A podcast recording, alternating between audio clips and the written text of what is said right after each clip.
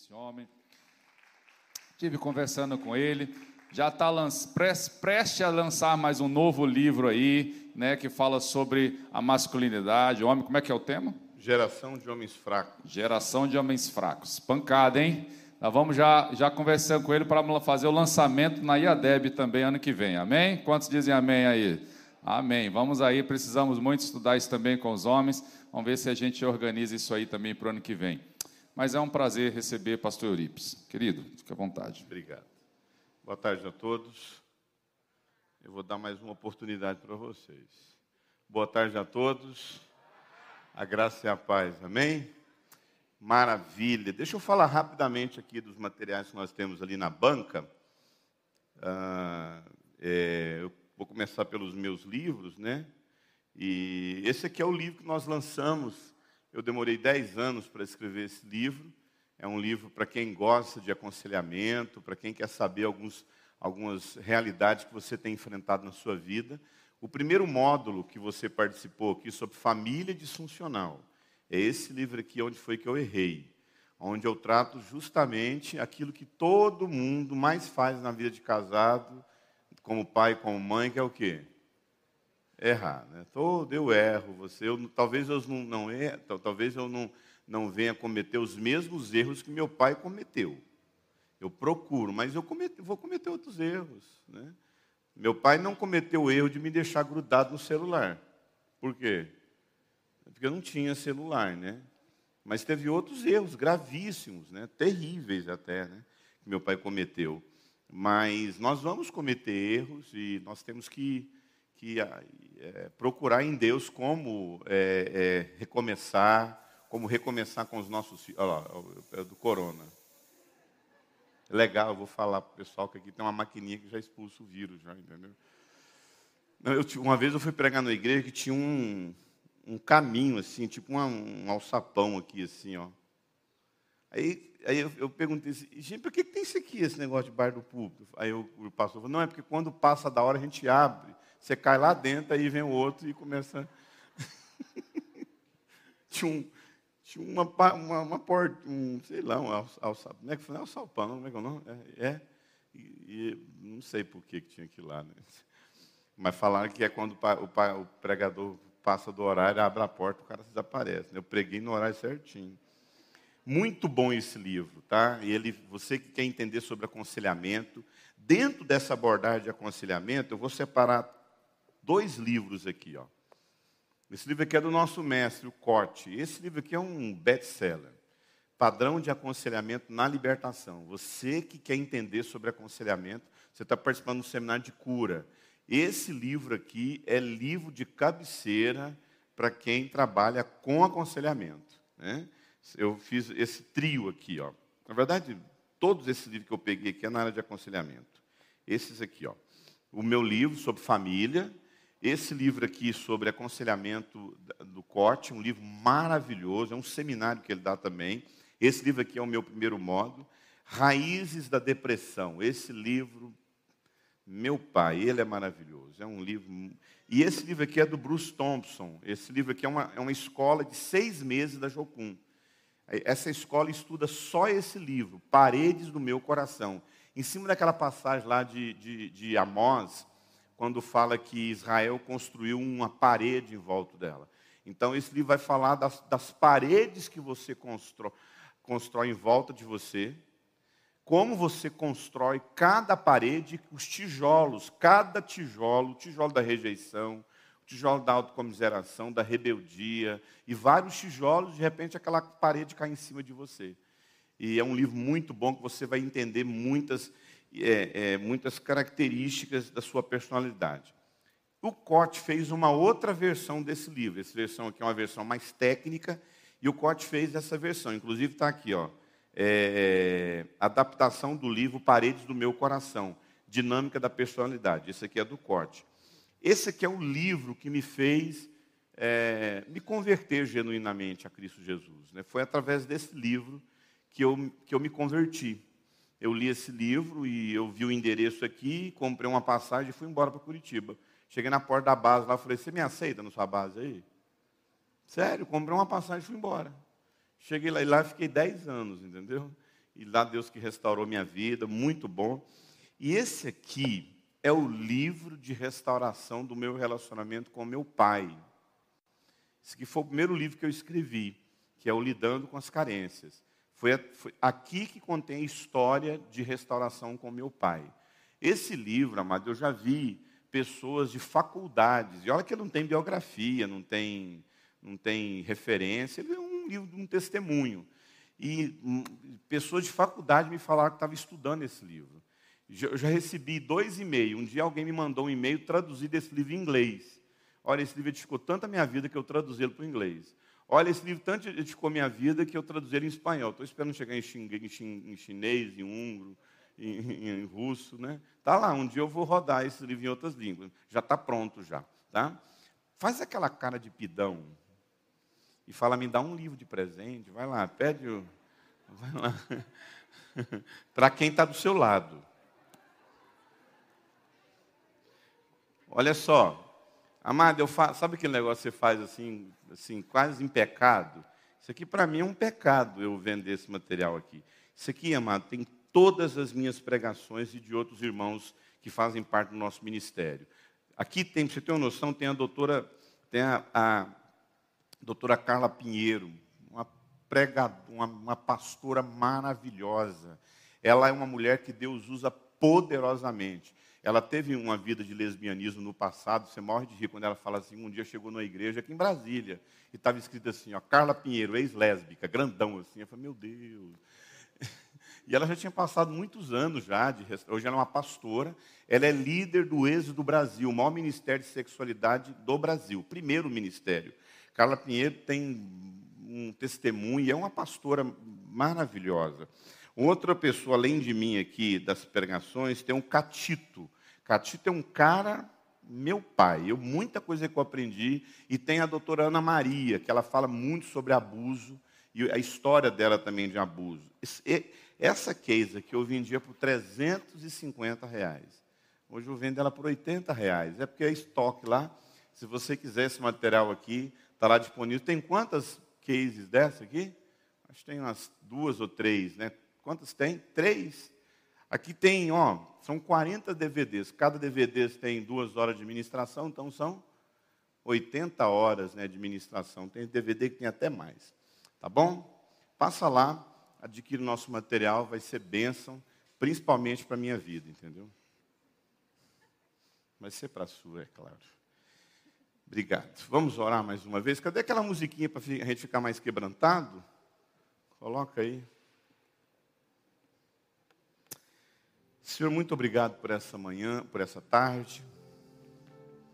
Obrigado por tudo que o Senhor vai fazer em nós. Eu creio que o pregador não é eficaz, Senhor Deus, é a tua palavra que é eficaz. O Senhor é o Deus da cura, a tua palavra diz: enviei a, minha, a tua palavra e eles foram curados. Enviei a minha palavra e eles foram curados. Senhor, fala conosco nessa tarde, a despeito de mim, das minhas limitações eu sei que existem pessoas que falam cem vezes melhor do que eu, certos temas que eu vou falar aqui, mas pela tua graça, me usa, Senhor Deus, com, com simplicidade, com verdade, com sinceridade e principalmente com a autoridade do Espírito Santo. Preciso da tua direção, preciso que o Senhor me use segundo a tua misericórdia, Deus. Obrigado porque o Senhor habita em mim, o teu Espírito Santo habita. Obrigado pelo privilégio que eu tenho de poder pregar a tua mensagem, de poder ensinar e ser cura para a vida dos meus irmãos. Senhor, tem toda uma apostila, tem todo um conteúdo. E eu queria pedir que, muito mais do que uma apostila, muito mais do que um, um roteiro de ministração, o Senhor me dá o privilégio de ser usado pelo Teu Espírito Santo, Deus.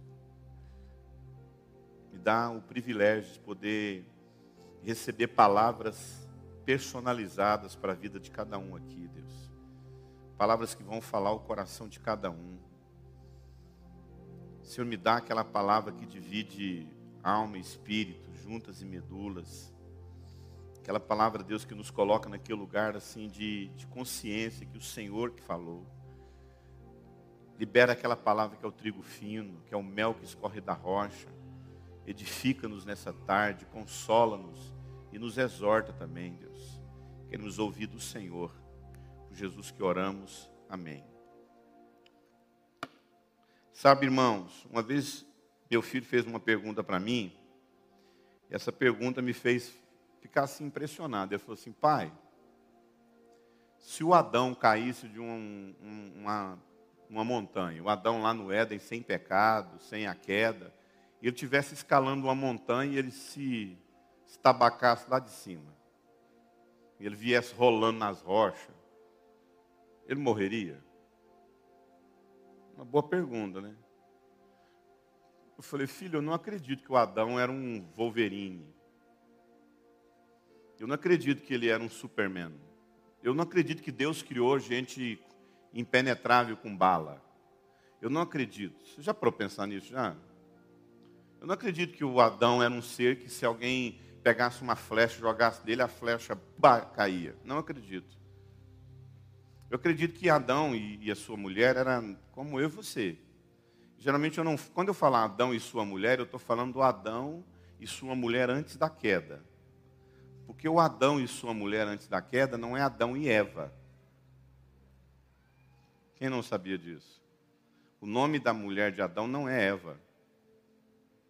Você sabia disso, o, o, o Fábio?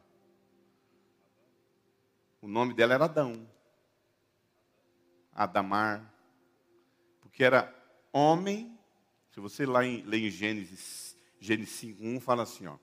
Esta é a Gênese no dia que Deus criou o homem.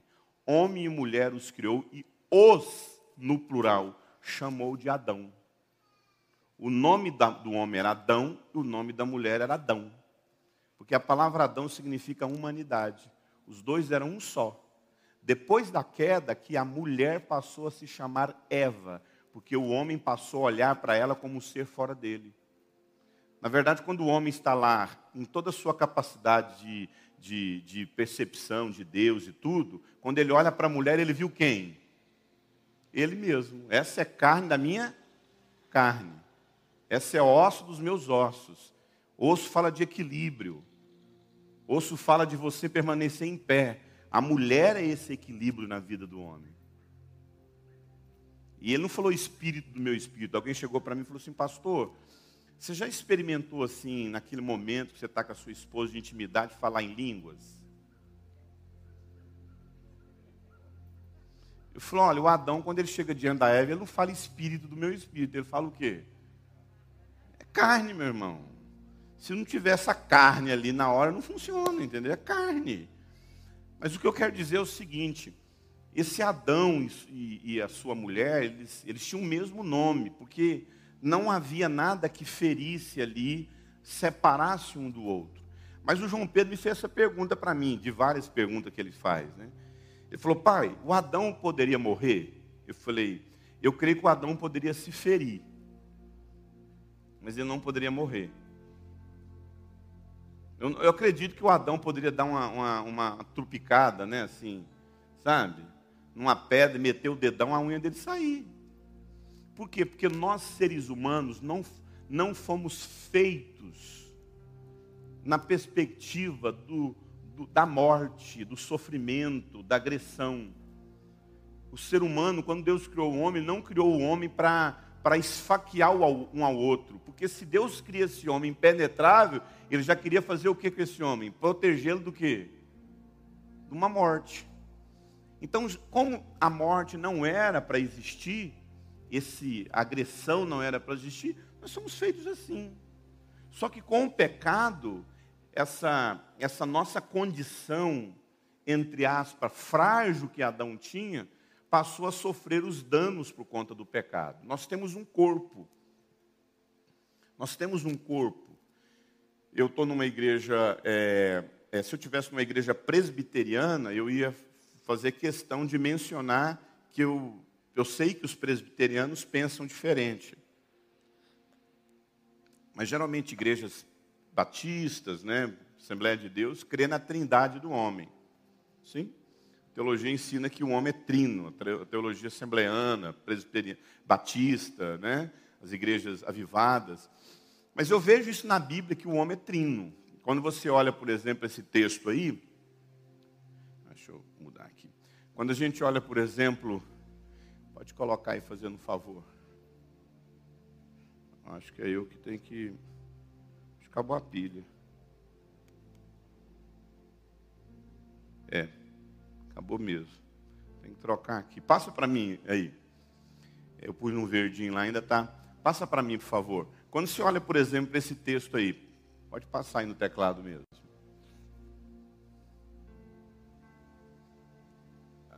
Ah, não, volta, volta, volta. Eu, eu esqueci de colocar o texto. Pode voltar lá. Obrigado. Volta antes. Volta, pode voltar tudo. Isso. Quando você olha para esse texto é, é, de 1 Tessalonicenses, capítulo 5, verso 23, diz o seguinte: O mesmo Deus de paz vos santifica em tudo. 1 Tessalonicenses, capítulo 5, verso 23. O mesmo Deus de paz vos santifica em tudo. O vosso espírito, a vossa alma e o vosso corpo sejam alinhados. Eu estou lendo a versão da restauração. Sejam alinhados e corretos para a vinda do nosso Senhor Jesus Cristo. A palavra de Deus está dizendo para mim para você, era eu ou era, é era pilha mesmo? Ah, agora está certo. É, é, a palavra de Deus está dizendo que nós temos um corpo, nós temos uma alma e nós temos um espírito. Nós temos um espírito, nós temos uma alma e nós temos um corpo. Vem três varões macedônicos aqui, bem rápido aqui. Três homens aqui, rapidinho. Vai lá. Vem cá, gente. Cadê os homens? É os, os dois aqui e esse varão aqui. Gente, vou fazer uma ilustração aqui, mas depois não rotula os irmãos, porque geralmente o nome que eu dou, todo mundo começa a zoar depois, entendeu? Então esse aqui é o espírito, vamos ficar de frente aqui. Esse aqui é o espírito, não que ele tem cara de espiritual, mas esse aqui é o espírito. Esse aqui é a alma e esse aqui é a carne, aí, ó, a carnona bem grande aqui, ó, entendeu? É o maior. Então, é, espírito, alma e corpo. Eu entendo e o texto sagrado fala que Deus há de restaurar, alinhar o vosso espírito, a vossa alma e o vosso corpo. Então você tem um espírito, você tem uma alma e você tem uma carne. O seu espírito é o contato seu com Deus. Deus fala o seu espírito. Por isso que a Bíblia vai falar o seguinte: o meu espírito testifica com o Espírito Santo de Deus, achou-me em espírito o Espírito Santo falou ao meu espírito, o seu espírito é o seu contato com Deus. Deus fala no seu espírito. E você tem a sua alma, que é você mesmo. A sua alma é você. O Eurípides, a minha, as minhas emoções, os meus sentimentos, a minha mente. Alguns chegam a dizer que o espírito é a mente eu tenho dificuldade de acreditar que o espírito é a mente do homem. Eu creio que o homem é a sua alma. Por isso que a Bíblia fala: a alma que pecar, essa morrerá. Então, quando você morre, a sua alma ou vai para o inferno ou vai para o paraíso. A sua alma.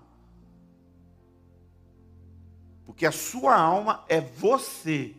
A verdadeira alma, que, o verdadeiro Eurípides é a alma dele. E nós temos um corpo, uma carne, que comunica com a, com a, com a vida. Isso aqui comunica comigo mesmo, eu falando comigo. Por isso que Davi fala, ó minha alma, porque estás abatida. Paulo, Davi estava falando com quem? Com ele mesmo.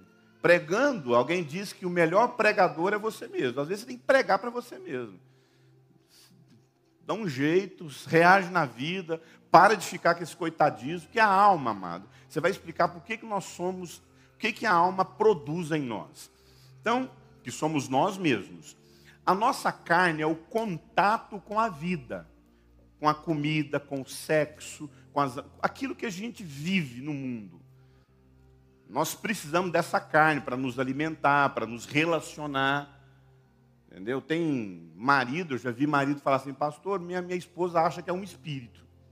Ela só vive arrebatada. Eu não quero um espírito na minha casa, eu quero uma carne lá na minha casa. O Adão falou isso, carne da minha carne. Então, carne é o contato que eu tenho com a vida. Com, eu preciso da minha carne para me poder me relacionar, me comunicar, me conectar com as pessoas. Pois bem, eu acredito, na forma como eu entendo as Escrituras, eu entendo que o Adão, quando ele era antes da queda, fica de frente, fica de frente e fica de frente. Eu acredito que o Adão era um ser completamente dominado pelo seu espírito. De modo que os movimentos que Deus fazia no Adão eram os movimentos que ele falava no espírito do Adão. Alguém perguntou assim: que, que Jesus fazia milagres? Por que, que ele andava sobre as águas? Porque Deus capacitava ele pelo espírito? Ele falou: pode ser, mas eu acredito que o Adão seria tudo aquilo que qualquer ser humano poderia fazer se não tivesse o pecado. O Adão é exato, o Jesus é exatamente o que, o que qualquer ser humano poderia fazer se tivesse corpo, alma e espírito que sem pecado. E Jesus tinha uma alma, que era ele mesmo, e ele tinha um espírito, que era qual espírito que havia dentro dele? Por que, que Jesus era 100% homem e 100% Deus? Porque ele era 100% homem na carne, na alma, mas o espírito que habitava dele não era o espírito necessariamente que eu, que eu e você tem. O que, que habitava em Deus? O próprio Espírito de Deus. O Espírito Santo fala o seu espírito. No caso de Jesus não era isso. No caso de Jesus, ele era espírito que vivificante. O que Jesus não era ministrado no espírito para o espírito dele. Porque o que habitava nele era o quê? O próprio Espírito. Era isso que fazia ele ser o próprio Deus na terra. Ele tinha uma alma, por entanto ele chorava, ele sentia só. Quando Jesus estava passando dificuldade no, lá no Getsemane, ele foi falar com quem, amado?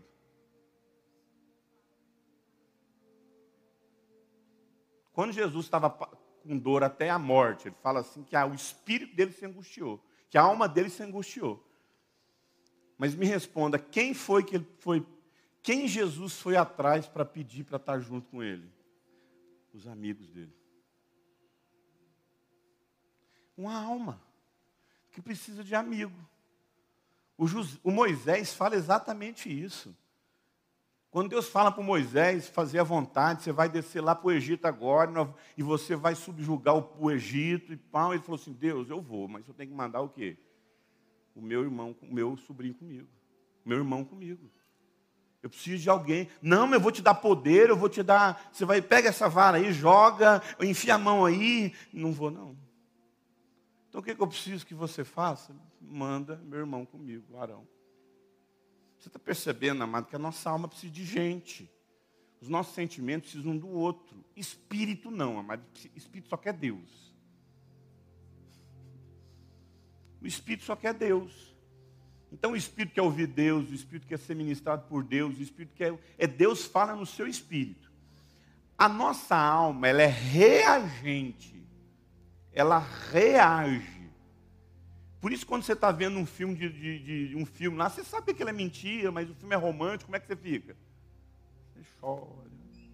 Uma cena triste, você chora. Violência, você fica assustado. Por quê? Porque a sua alma, de alguma forma, ela nasce reagente. Porque a Bíblia fala: soprou Deus do homem o fôlego da vida. Soprou aonde? Na carne e o homem se tornou o quê? Então essa alma, ela reagiu através de uma ação.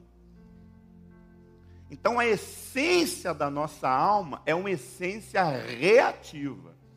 A essência do nosso espírito é um espírito o quê? Que capta algo de Deus. Essa que reage, essa que recebe e essa que subjuga, fica subjugado. Pois bem, esse homem, era como se um homem, um homem lá no Éden falasse, Deus falasse, levanta a mão direita. Levanta a mão direita. O que, que a alma ia fazer? Fica a mão direita levantada. O que, que a alma ia fazer? Ia levantar a mão direita. O que, que o corpo ia fazer? Levantar a mão direita. Porque o corpo estava submisso e a alma, e a alma imita o espírito. Só que um dia esse homem peca. E o que, que acontece com esse espírito? Fica sentado ali. Esse espírito que morre. O homem, no pecado, ele perdeu a vida do espírito dele. Por isso que quando a Bíblia fala, no dia em que comeres dessa, desse fruto, certamente morrerá, ele morreu na carne.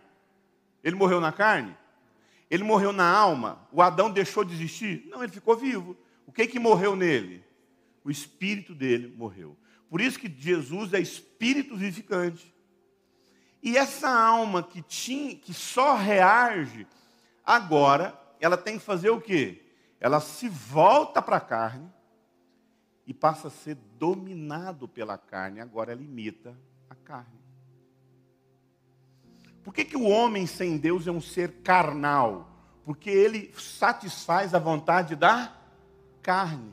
Ele ouve a vontade da carne. Então você passou a vida toda fazendo a vontade da carne, dos seus desejos, das suas paixões.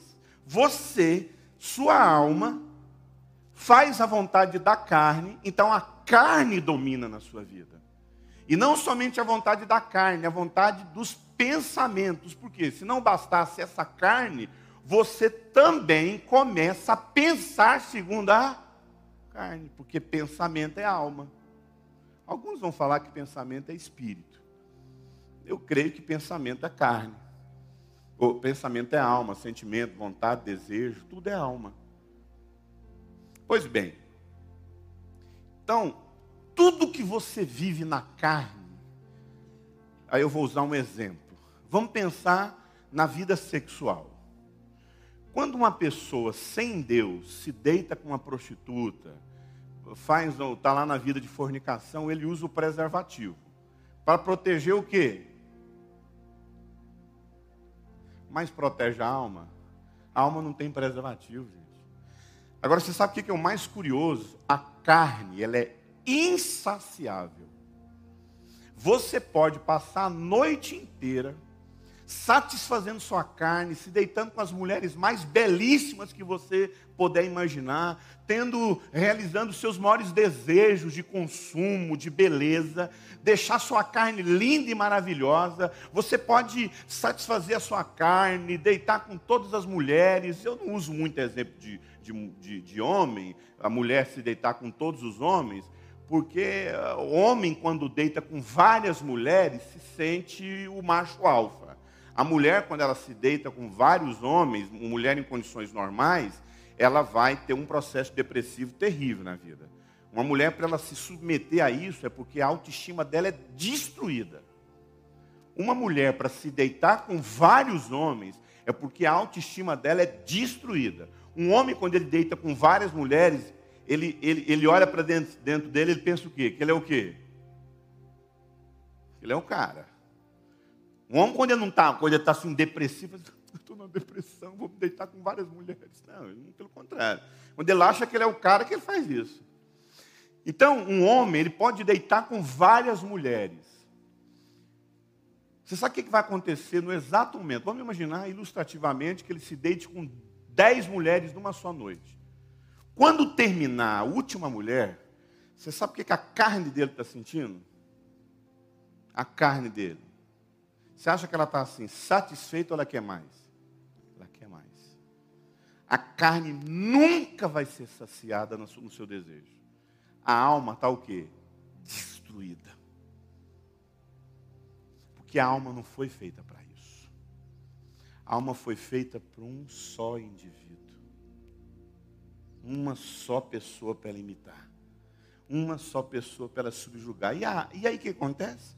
A carne submete ao pecado, a carne vive imoralidade, a carne é abusada, a carne é estuprada, a carne é violentada, a carne é espancada, machucada.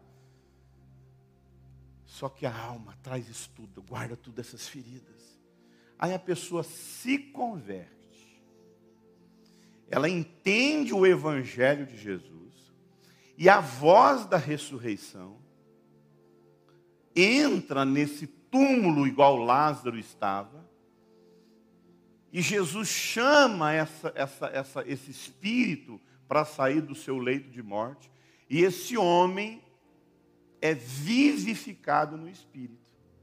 Agora, esse homem que é vivificado no espírito, tudo que ele precisa para ser em Deus, sua identidade, sua vocação, quem verdadeiramente é, a voz do espírito, tudo já está aqui no espírito.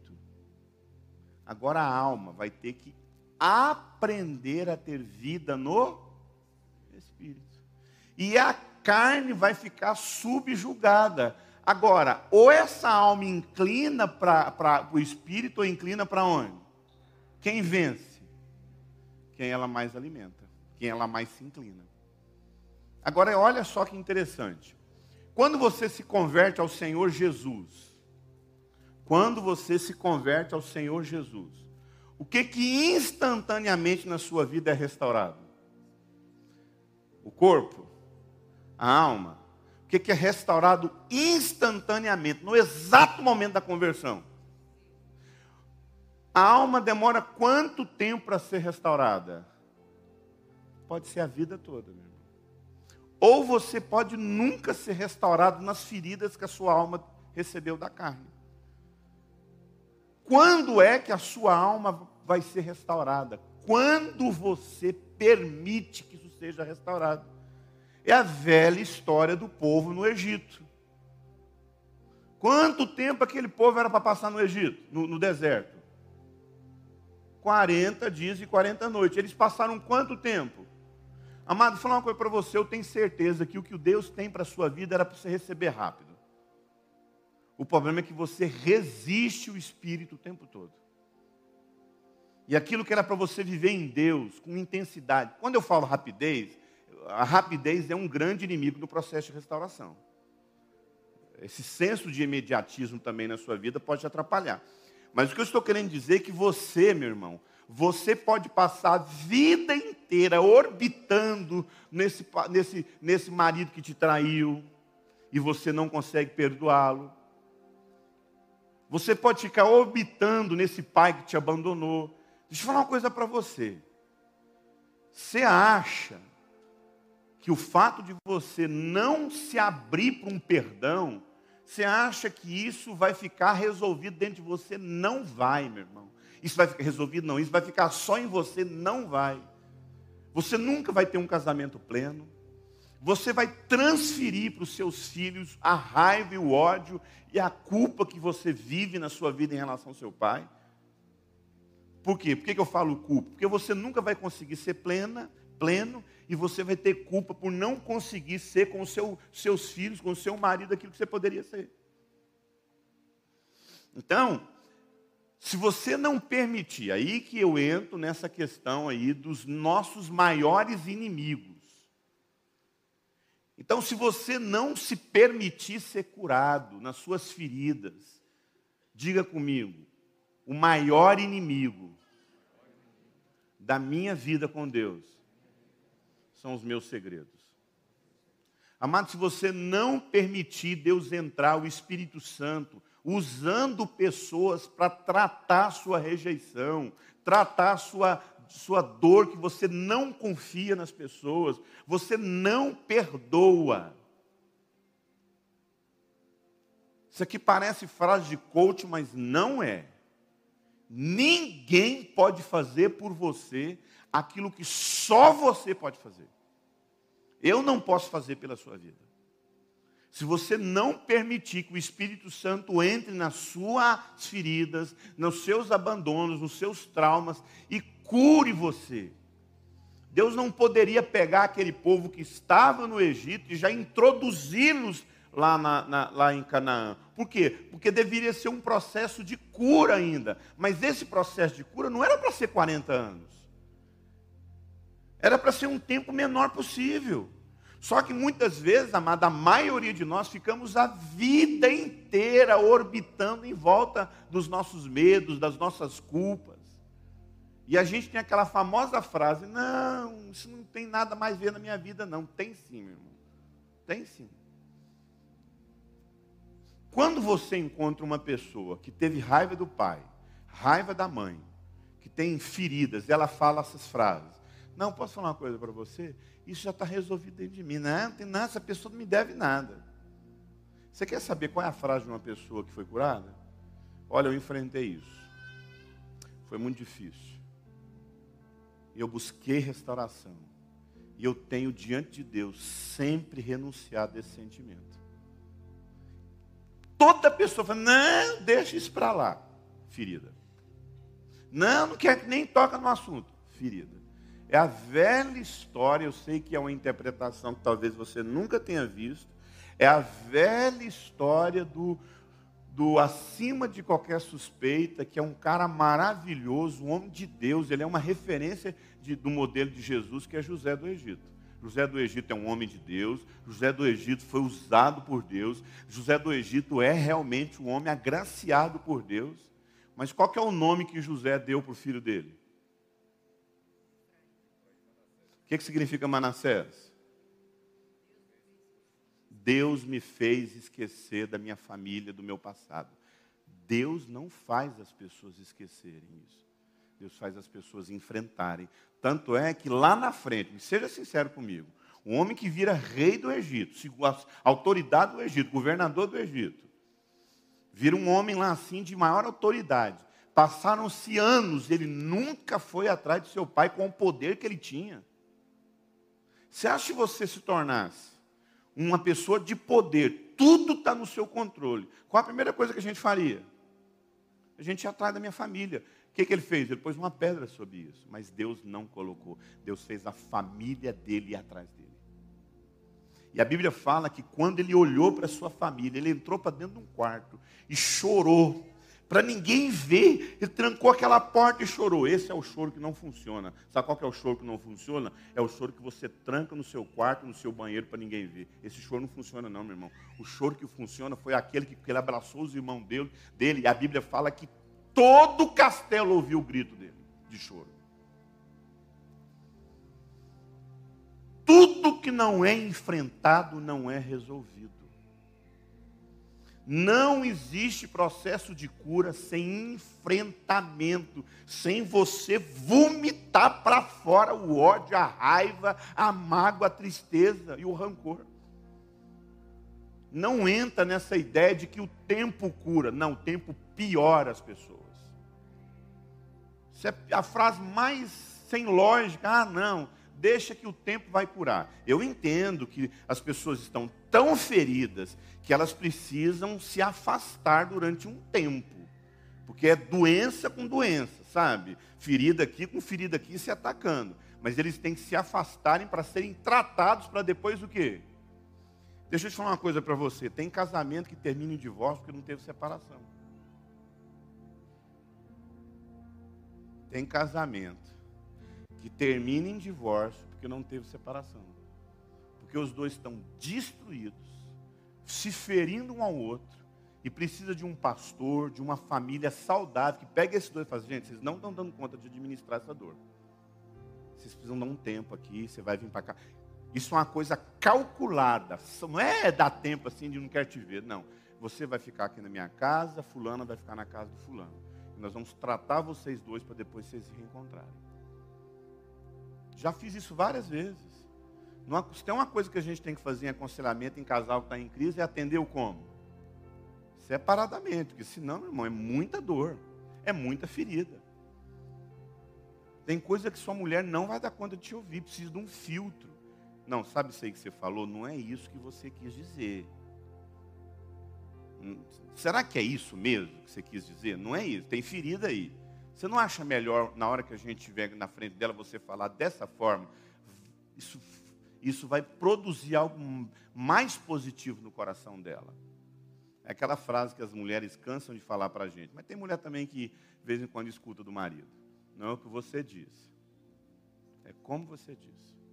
Pois bem, então essa alma aqui, ela precisa de restauração. Quando essa alma converte? É vo... Quando suas feridas vão ser tratadas? Só você que vai dizer. Quando é que a sua rejeição vai ser tratada? Só você que vai dizer. E carne, quando é que carne converte? Nunca. Deixa eu falar uma coisa para você: carne nunca converte. Carne só vai ser, porque carne não converte, carne é transformada. Para que a carne possa ser, ser ser usada por Deus, ela tem que ser glorificada. Sua alma não vai ser glorificada, seu espírito vai ser glorificado. Quem é que vai ser glorificado? Sua carne, porque ela, você vai ter que lutar com essa carne a vida inteira. Obrigado, queridos. Cada um pega um CD lá de cincão, tá? Que é de cinco, não é de 80 não, tá? Vai lá e escolhe um CD lá para vocês lá, um DVD, tá bom? De cincão, tá? É, então, nós, isso é uma dinâmica que nós precisamos entender. Por que, que eu falo que são os três piores inimigos? Os, os, os grandes inimigos da nossa vida é a nossa natureza caída, que você vai ter que lutar com ela por toda a vida. Quando eu falo de natureza caída, deixa eu fazer uma pergunta. A nossa natureza caída, essa carne, é a mesma carne do Fábio, do pastor Fábio? A minha carne aqui, essa carne minha, adâmica, ela é a mesma carne adâmica do Fábio? É a mesma. A, a mesma. Porque o fruto da carne é inimizade, prostituição. Todos nós aqui podemos, em potencial, produzir os mesmos frutos. Então, vou falar uma coisa pesada. Todos aqui têm na sua carne um assassino. Só despertar. Todos aqui têm na sua carne um, um ladrão, um malfeitor, um avarento, um fofoqueiro, um maldizente, um feiticeiro, um, um abusador, um homossexual. É só despertar, meu irmão. Está tudo aqui, ó. É só despertar desperta esse Adão que tem dentro de você e você vai ver o que, você fala. Às vezes a gente olha para alguém lá que está na homossexualidade, como é que esse cara está lá na homossexualidade? Vai ver a história dele, vai ver o que, que ele viveu para despertar isso na carne dele. Porque está tudo aqui, meu irmão. Nós temos a mesma natureza, uma natureza caída. E o próprio Jesus fala isso, e muitas vezes a gente não se dá conta, quando Jesus fala toda a inimizade, todas as guerras, tudo, tudo, é interessante isso, né? Olha só o que, que Jesus fala em Mateus 15. Porque é do homem que procedem os maus pensamentos, é da natureza do homem que procedem as mortes, os adultérios, as prostituições, os roubos, os falsos testemunhos e as blasfêmias. É do, é do diabo? É do diabo? Escuta aqui, o diabo não faz nada na sua vida que não nasça a partir de você mesmo. Eu vou repetir. Tudo que o diabo faz na minha vida, ele fez porque ele achou isso em mim. Cada um é tentado naquilo que lhe atrai, o Tiago diz. Então, nenhum pecado na sua vida, meu irmão. Deixa eu, deixa eu tentar fazer essa frase não existe nenhum pecado na sua vida que você tenha cometido que não fale de você.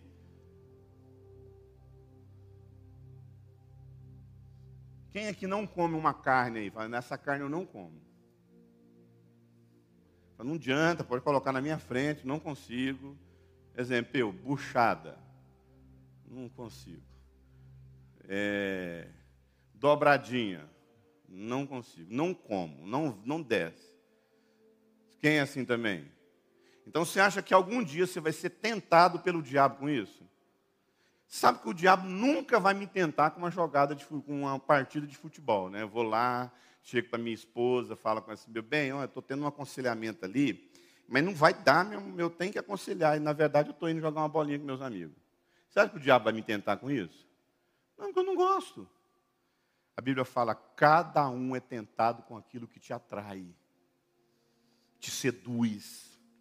Jesus lá no deserto, quando foi que o diabo veio tentá-lo? Hã? Quando ele teve fome, cuidado com sua fome, é o ambiente do diabo. A fome é o ambiente que o diabo age, as necessidades, as suas carências, a, a falta as necessidades, as carências, a falta, são os, é um ambiente onde o diabo usa. Romanos 7,18 fala, o Paulo fala, porque eu sei, isto é, na minha carne não habita bem algum. O Paulo está dizendo que na natureza caída dele não habita bem algum. Olha só Gálatas 5,17, porquanto a carne luta contra o espírito, o espírito contra a carne, carne e espírito. Eles se opõem um contra o outro, para que eu possa fazer a sua vontade da carne, a alma. E eu gosto demais de ler esse texto de João 2, porque eu faço aquilo que, que ninguém, que nenhum coach faz, que nenhum pastor faz. João 2,24 diz o seguinte: João 2,24. O próprio Jesus, isso aqui Jesus estava fazendo milagres, muitos milagres. E olha só o que, que o texto fala, de qual foi, qual foi a reação de Jesus com os milagres que ele fez. Mas o próprio Jesus, o, o, te, o, contexto desse texto aqui, na verdade, eu devia ter colocado 23 aqui. João 2, tem como você projetar aí para mim? João 2, João 2, 23. João 2, não sei se é possível. Se for difícil, não pode deixar.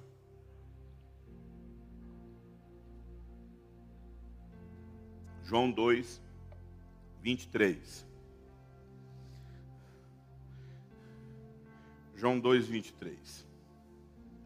Enquanto estava em Jerusalém, na festa da Páscoa, muitos vier, viram os sinais miraculosos que ele estava realizando e creram no seu nome. Passo próximo. 24.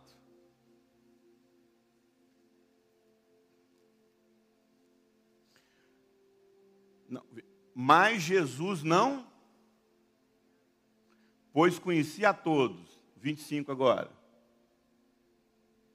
pois não precisava que ninguém desse testemunho a respeito do homem, pois ele sabia o que havia no homem. Numa outra tradução fala, pois ele sabia o que era capaz a natureza humana. Então, vou falar uma coisa para você, olha para o seu irmão que está do lado, fala assim, Jesus, não confia em você. Não confia, meu irmão. A Bíblia fala, maldito homem o quê? Amado, Deus vive aquilo que ele prega. Deus não confia no ser humano. Deus acredita em você. O que é acreditar? Dar crédito. Eu posso acreditar, e quando eu acredito em você, eu estou baseado em você ou em mim mesmo? Quando eu acredito em você, eu estou fazendo algo por conta de você ou por conta das minhas convicções? Por conta de mim. Eu acredito. É eu que estou dando crédito. Se você vai corresponder, é outra coisa. Agora, quando eu confio, eu estou colocando a minha confiança onde? Em você. Então, na verdade, amado, nunca, porque um espírito de prostituição se apossou deles. Então, existem forças espirituais do mal. E muitos, amados, não conseguem viver isso justamente porque são completamente adoecidos e tem as feridas emocionais. Agora é exatamente isso aqui que eu quero chegar com você. Nós temos a nossa natureza caída, nós temos as forças espirituais do mal e nós temos as feridas emocionais. Por que, que tem muitas pessoas que não conseguem ficar livre, vencer a questão da sua natureza caída, que nunca converte? Por que, que muitas vezes a gente não consegue é, resistir ao diabo. São pessoas fracas, seja sincero. Que, que você acha que é uma pessoa mais vulnerável a uma possessão demoníaca? Uma pessoa que teve uma família saudável, equilibrada, uma pessoa que nunca sofreu nenhum tipo de agressão de pai, de abuso de pai, de mãe, de abandono. O que, que você acha que pode um demônio possuir uma pessoa? uma pessoa com as emoções equilibradas e não sofreu feridas nas emoções, eu falo isso no módulo 1. Se você teve uma família equilibrada, uma infância saudável, uma juventude saudável, casou de forma correta, vive uma vida bem, com as suas tentações, porque carne não converte, mas teve uma vida, uma família extremamente saudável, você deveria levantar a mão para os céus três vezes no dia, agradecendo a Deus pela família que você teve. Mas me responda, que, que você acha que é uma pessoa mais vulnerável a demônios? Uma pessoa emocionalmente saudável ou uma pessoa emocionalmente machucada? Amado, vai nos manicômios, eu nem sei, não fala mais manicômio hoje, como é que é o nome? Não, tem uns nomes, hoje não é mais manicômio, CAPS, né? Você vai em qualquer CAPS que tem pessoas lá perturbadas mentalmente. Qualquer pessoa dessa que você põe a mão, acontece o quê? Manifesta demônio. Por quê? Porque quanto mais emocionalmente, psicologicamente você está, mais vulnerável a demônios você fica. Quanto mais você está, e agora, então, uma pessoa que sofreu muito abuso, muita rejeição, muito abandono, teve muitos traumas na vida, é uma pessoa que tem uma tendência à possessão demoníaca. Eu vou falar uma coisa aqui, mas hoje a gente vive num mundo onde até pregar a gente tem que tomar cuidado para as pessoas não ficarem ofendidas com machismo. Eu quero que vocês me respondam. Se você estiver numa reunião, como essa aqui, e todo mundo que está aqui não é crente, mas todo mundo está na prostituição, está no adultério, sabe? O povo do mundão mesmo aí. E tiver um cara que trabalha, um irmão que trabalha com libertação. E ele levanta a mão para expulsar demônios. Quem que você acha que cai, que fica, que manifesta mais demônios? Homens ou mulheres? Seja sincero mulheres ficam mais possessas do que homens. Homem não tem demônio? Tem, mas quem manifesta com mais facilidade? Por que, que mulher? Porque ela é sensível. Por que, que o diabo foi lá na, na mulher? Porque existe uma sensibilidade espiritual na vida da mulher, emocional, melhor dizendo, na vida da mulher, que de certa forma deixa ela mais vulnerável. Tanto é que quando a Bíblia, quando Paulo vai falar a respeito da autoridade do véu na cabeça da mulher, que esse véu não é pano. O véu é o quê? Porque lá, no, lá, no, lá, lá em Corinto, a prostituta que estava lá prestando culto nos, nos tempos pagãos, ela cortava o cabelo igual homem. É, teve uma moda lá na cidade de Corinto que as mulheradas tudo achou bonito cortar o cabelo igual homem. Por quê? Porque as prostitutas, lá no templo, para que ela pudesse oferecer sacrifício, ela tinha que renunciar o quê? O cabelo e colocar no altar. Aí essas, essas prostitutas começaram, a, tinham que cortar seus cabelos e ficava o cabelo igual. Aí as irmãs que gostam de imitar as outras irmãs, via essas mulheres na, na, na cidade de Corinto com o cabelo curtinho e falavam o quê? Nossa, que legal. Eu vou cortar também. Aí o homem chegava em casa, via a mulher lá com o cabelo curto. Você, o que, que você fez? Ah, não, está na moda agora. Aí quando essa mulher andava na rua com o marido, o que, que a sociedade pensava? Que esse homem tinha casado com o quê? Então o que, que Paulo recomendou para resolver esse problema? Coloca um véu. Para que o seu marido não seja desonrado por conta daquele evento local, naquele momento, naquela história, colocasse o véu. Mas o véu é símbolo de autoridade, como sinal de autoridade. E aí Paulo pega, traduz isso para a igreja, fala assim: da mesma forma que Cristo é o nosso véu, Cristo é a nossa autoridade. Nós temos um sinal de autoridade na nossa vida. Por que, que a gente fala tanto sobre liderança masculina? Porque uma mulher, amada, ela exerce ministério pastoral dez vezes melhor que um homem. Minha esposa me põe no bolso como pastora. Minha esposa aconselha mil vezes melhor, dizem que ela prega, dizem não, ela prega melhor que eu. Eu não sei contar história. Minha esposa prega, minha esposa pastoreia melhor que eu. Mas presta atenção, a Bíblia fala que para que ela seja mais eficaz, para que ela seja protegida, ela precisa de ter um véu sobre a cabeça dela, espiritualmente falando. Quem é esse véu? Então, quando a gente fala sobre liderança feminina, primeiro nós estamos falando de uma proteção que toda mulher tem que ter. Uma mulher, ela só exerce o um ministério quando há sobre ela um, uma proteção sobre ela. Por quê? Porque de alguma forma que a gente Deus fez a mulher assim, a mulher ela é mais frágil em questões espirituais. A mulher é como esponja. Amado, um homem, ele lida com vários problemas na casa, na, na igreja. Eu, eu teve um momento na minha vida que eu falei, eu não levo o problema meu mais de ministério para minha casa. Porque eu resolvo aquilo rapidinho. Mas a mulher, você vai lá, isso acontece na vida, não é só ministério, não. Você vai lá, aquele cara pilantra, pede dinheiro emprestado para você, não paga. E aí vocês, um, um, vai lá e resolve aquilo numa conversa, sim ou não? Aí sua mulher vê você de novo com o cara, fala, você está de novo com esse cara. Não, meu amor, a gente já resolveu. Resolveu em você, em mim não resolveu. Porque as coisas do homem resolve aqui, ó. As coisas da mulher resolve aonde? Nas emoções, na alma dela. Ela absolve mais, ela reage mais. Por que, que eu estou dizendo isso? O que eu estou querendo dizer, amado, que quanto mais fraco emocionalmente você é, quanto mais você tem feridas na sua alma, e agora eu estou falando tanto de homens quanto de mulheres, você se torna mais vulnerável. O que, que é mais fácil uma pessoa ser, ser atacada por demônios, ser possuída por demônio? Por conta da sua vulnerabilidade em relação à vida emocional. Ela está vulnerável.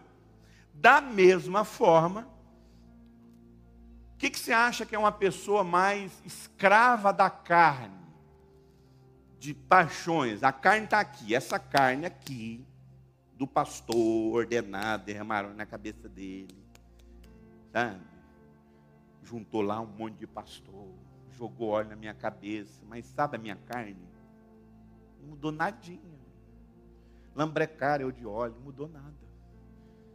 Não muda, meu. Carne tem que ser renunciada. Agora me responda, o que, que é mais fácil?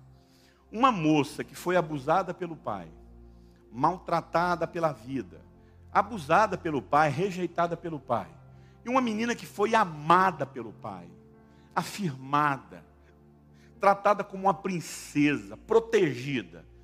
Aí ela vê um cara pilantra, vagabundo, sem vergonha, safado, cachorro, e ele seduz essa menina. Qual das duas cai, qual das duas cede a essa sedução com mais rapidez?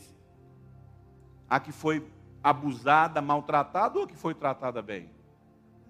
Então, o que eu quero dizer para você, que curiosamente falando, tanto em questões da carne, quanto em questões do espírito, tanto em questões da sua natureza caída, tanto em questões das forças espirituais do mal, você fica vulnerável tanto a questões espirituais quanto a questões da carne, se as suas emoções não estiverem tratadas. Ah, pastor, eu estou aqui, sabe? Eu estou jejuando, eu estou aqui alimentando o meu espírito, eu estou aqui agora buscando a tua presença, Senhor. Eu estou jejuando, eu estou fortalecendo o meu espírito para me viver, não viver na carne. Pois é, amado. Às vezes você está colocando foco, aí você vai lá, jejuma, jejuma, jejuma. Esse jejum dura até a primeira fome.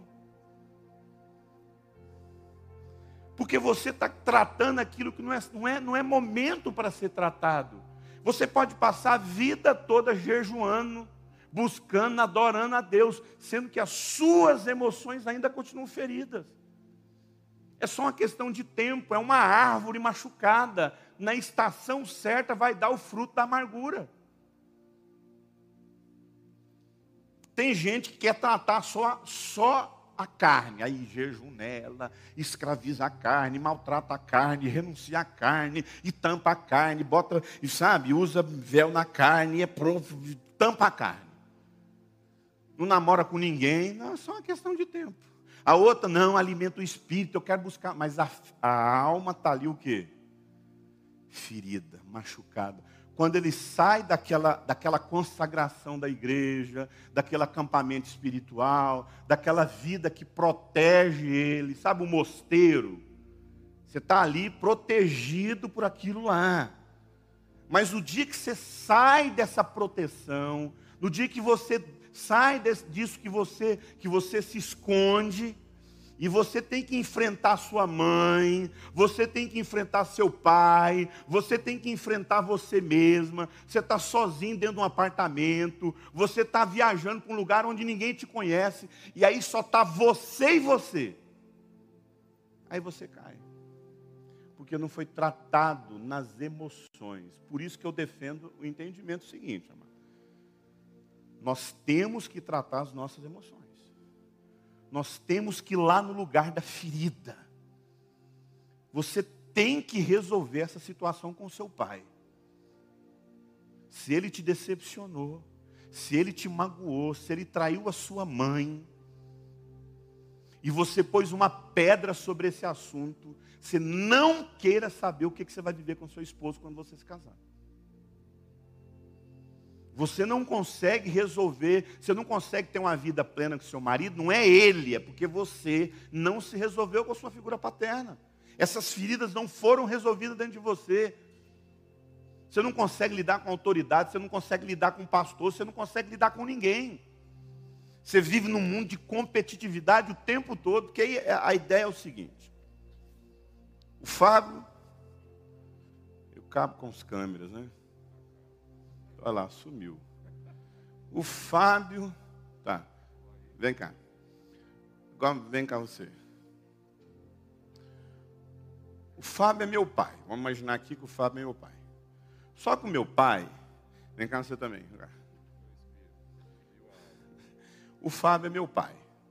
Aí meu pai me machucou, me espancou, me rejeitou, me abandonou, não me deu atenção, não me deu carinho, não me afirmou eu vou falar assim: eu não vou. Aí ele é meu filho.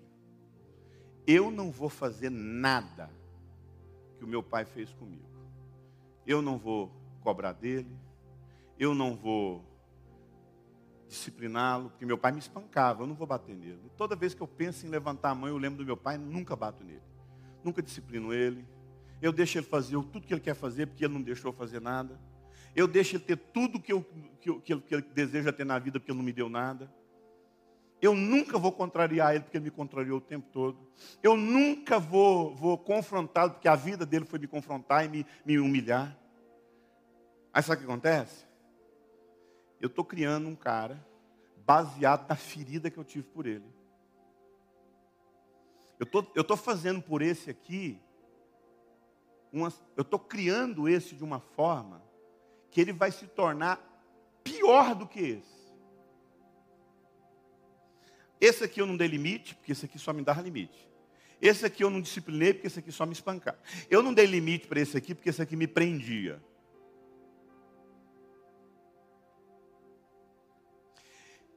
Eu dei tudo que esse aqui precisou, tudo que ele quis, eu dei para ele, porque esse aqui não fazia nada por mim. Aí esse aqui não teve limite, faz o que quer na cabeça. Aí esse aqui tem um filho. Aí você sabe o que, que esse aqui vai se tornar? Esse aqui. E fica o ciclo. Por isso, que você nunca poderia fazer nada na vida enquanto você não entender que suas práticas, a maneira como você trata seu marido, a maneira como você trata os seus filhos, a maneira como você trata a vida, está diretamente ligada com a sua, com a sua relação saudável ou adoecida com seu pai. E põe isso na sua mãe também. Não existe uma pessoa, não existe, querido, uma outra forma de você agir bem na vida se você não honrar os seus pais.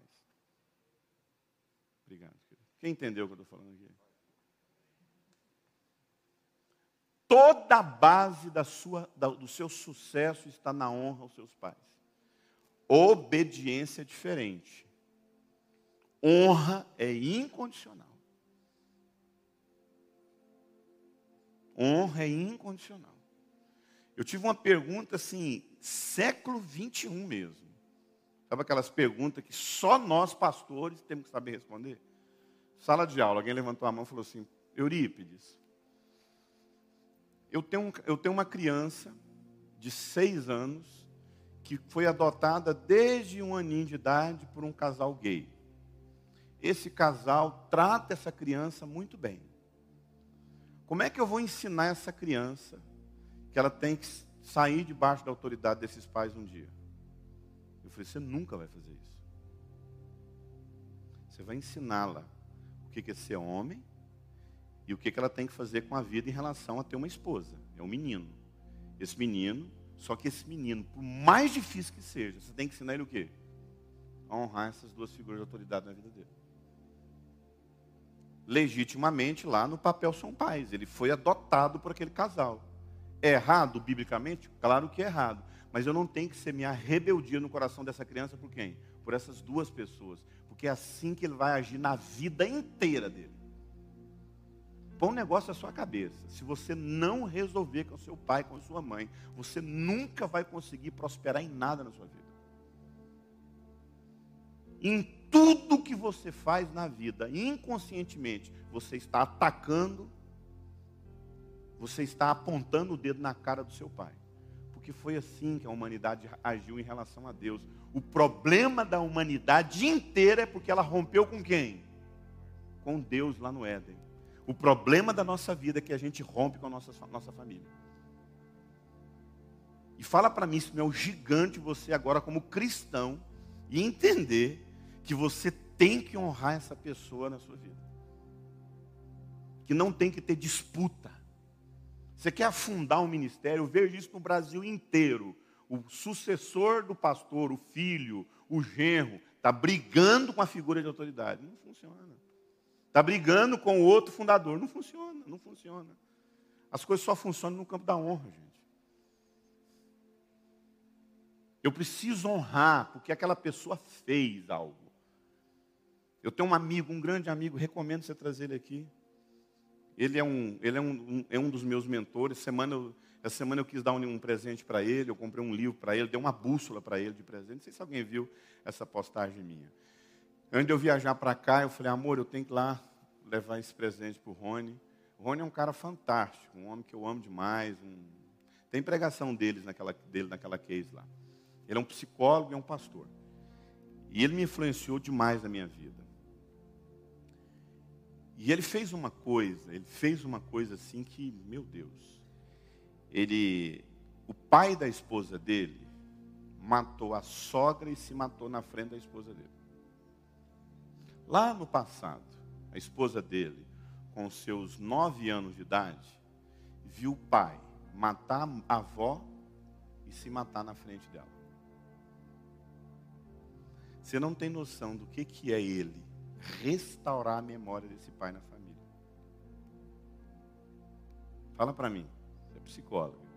Restaurar a memória desse pai, meu pai porque ele resgatou o que foi de bom, o que ele fez de bom na família. Porque ele entende que as futuras gerações precisam ouvir o bom desse pai. Esse pai trouxe a esposa dele ao mundo. Minhas filhas têm fotografia do meu pai em casa. E eu falo o tempo todo o quanto eu amo meu pai. E o meu pai assassinou meu irmão. E eu só consegui, isso que você está vendo aqui, só existe eu, só consegui. Eu passei uma vida destruída, escravo de prostituição. Amado, eu cheguei ao ponto, lá em Goiânia tem um bairro de motéis. Eu cheguei ao ponto de alugar uma casa no bairro de motéis, para eu ter prostituto o tempo todo comigo. Eu fui noivo cinco vezes. Era só falar em casamento, eu rapava fora. Ao ponto de pegar uma menina de 17 anos de idade, tirar a virgindade dela, gerar um filho nela. E só um homem como eu, para encontrar uma mulher dessa. Porque o que eu fiz com ela fez dez vezes pior comigo. E aí eu fui ver o que, que é sofrer na vida.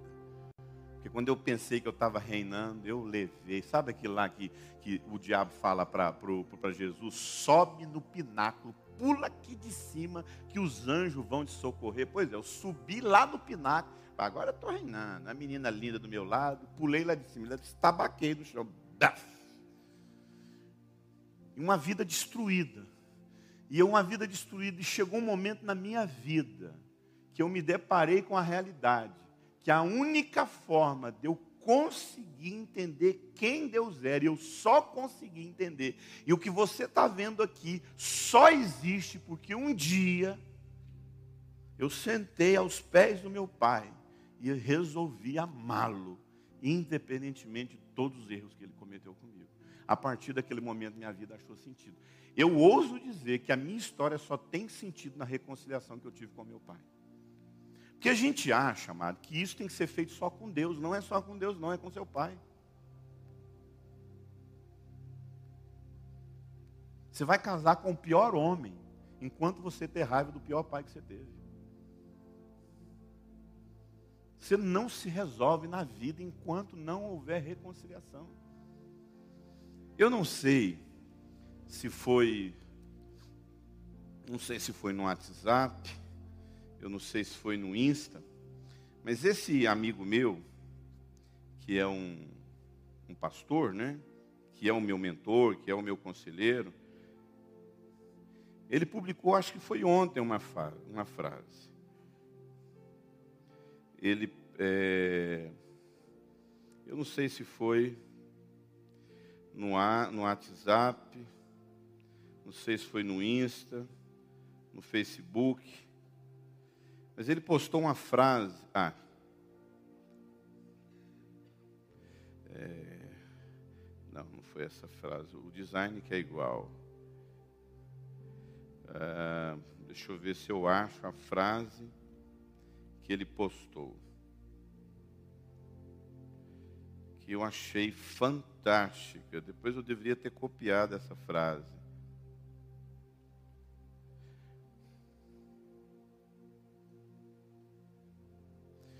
Deus quer ser recebido como Pai, mas não está disposto a ser usado para você tentar negar o seu Pai humano. Eu vou ler de novo. Deus quer ser recebido como seu Pai, mas não está disposto a ser usado para você tentar negar o seu Pai humano. Você está entendendo isso? Deus não quer que você o ame como pai, na tentativa de esquecer o pai humano que você teve. Amado, isso é muito forte. E quando a gente entende, amado, essa reconciliação no nosso coração, quando a gente se resolve nessa paternidade tão adoecida dentro de nós, nós nos tornamos excelentes maridos, excelentes pais, excelentes mães. E por isso que eu falo, amado, os nossos três maiores inimigos, os nossos três maiores inimigos, é justamente o fato que se você não resolver as suas questões emocionais, tem muita gente aqui que não entende porque que não consegue ficar livre de opressão demoníaca. Porque que tem muita gente aqui que não consegue ficar livre da sua, da sua, da sua natureza humana pastor, vira e mexe, eu cometo pecados, eu vou para pornografia, eu vou para a prostituição, eu vou para o adultério, eu vou para a fornicação. Amado, é a sua alma ferida. A sua alma ferida. Nós vamos dar mais um intervalozinho agora. Quanto tempo?